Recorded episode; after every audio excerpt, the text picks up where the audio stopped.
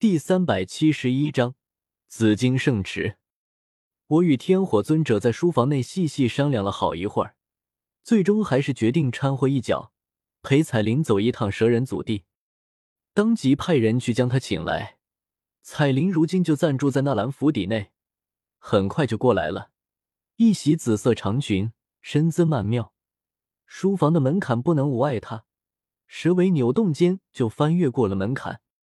我看的有些奇怪，请他入座后，纳闷道：“彩铃，你都晋升斗宗了，已经可以化作人形，怎么还要拖着条尾巴？”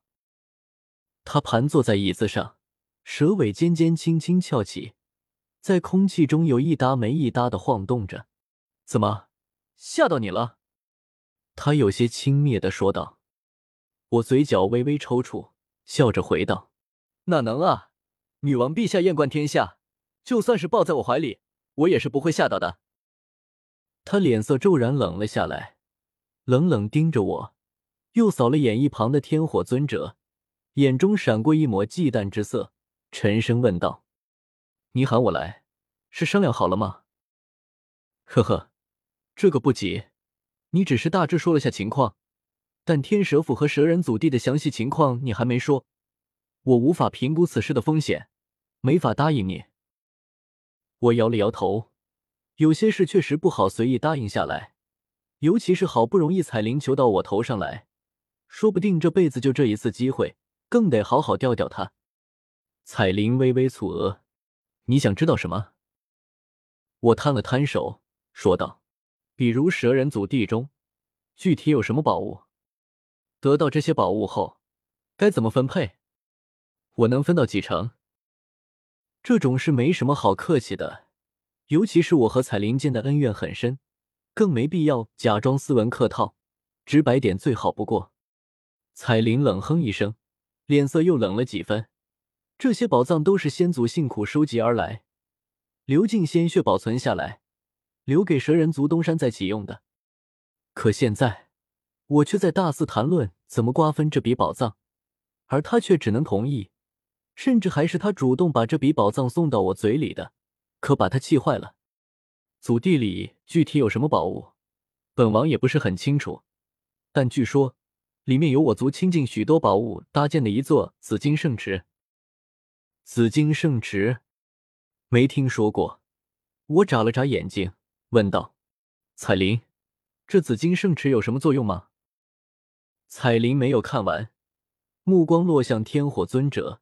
沉声说道：“天火尊者，这紫金圣池乃是我族至宝，只要置身其中，渡劫时可以降低天劫威力，也可以迅速恢复渡劫者的伤势，从而提高渡劫成功的几率。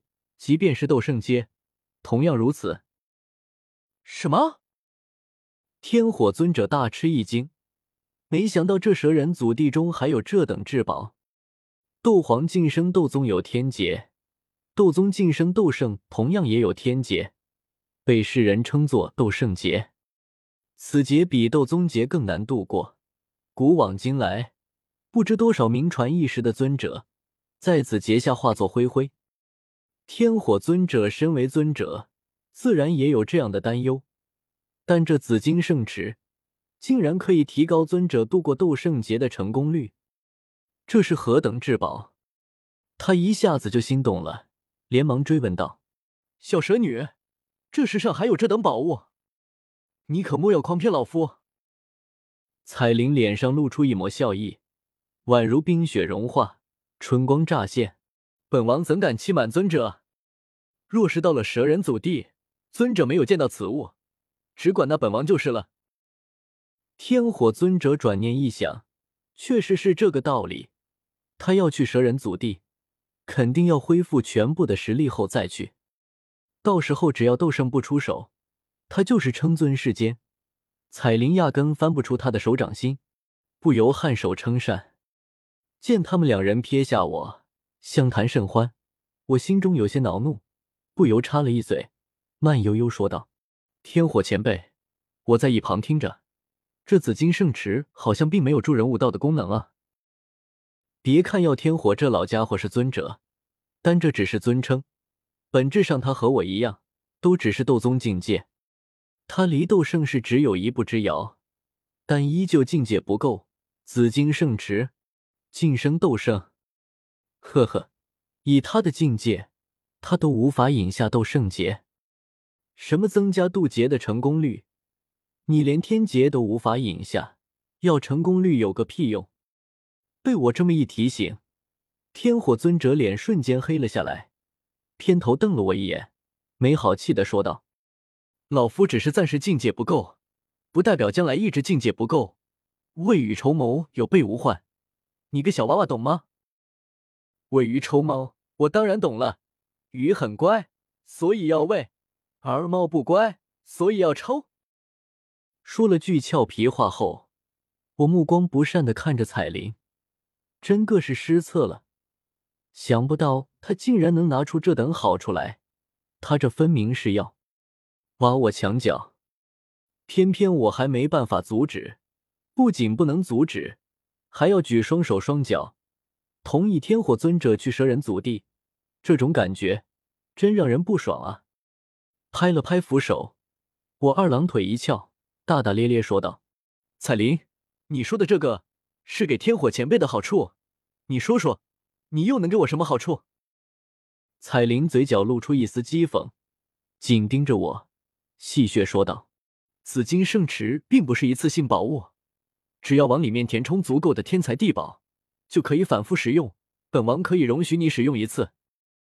我，我这才刚晋升斗宗，等我晋升斗圣还不知道哪年呢。说不定这一辈子就是个斗宗，压根无法晋升斗圣。所以我要这紫金圣池的使用权干嘛？泡澡吗？呵呵，本使就先谢过女王陛下了。我强忍着没有发作。反正光是紫金圣池就足够我走一趟了。至于蛇人祖地内的其他宝物，呵呵，现在商量好了有什么用？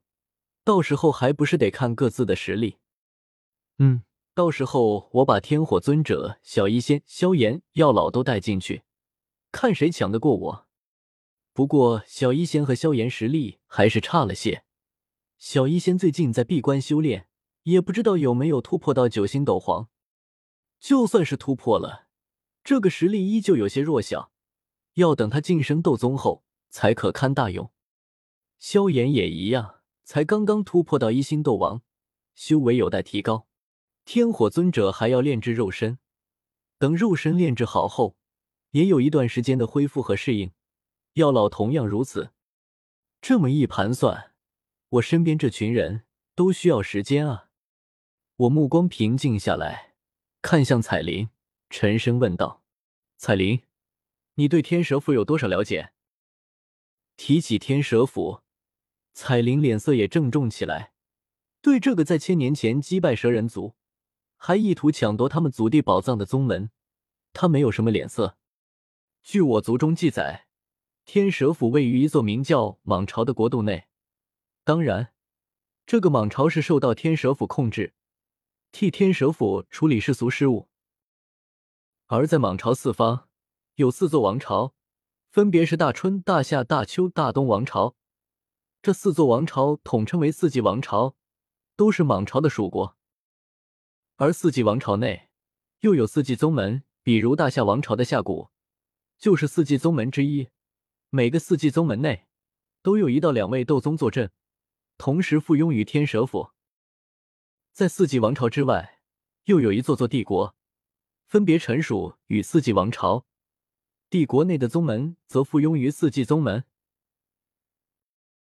彩铃深吸口气，目光悠悠的看着我，低沉说道：“天蛇府便依靠这种方式，牢牢统治着周围近二十个国家，也在不断搜刮这近二十个帝国内的修炼资源，势力庞大，强者众多。”我听得有些骇然，原本以为天蛇府不过是个宗门，可此时听了彩铃的陈述，这他妈哪是什么宗门，分明是联合国！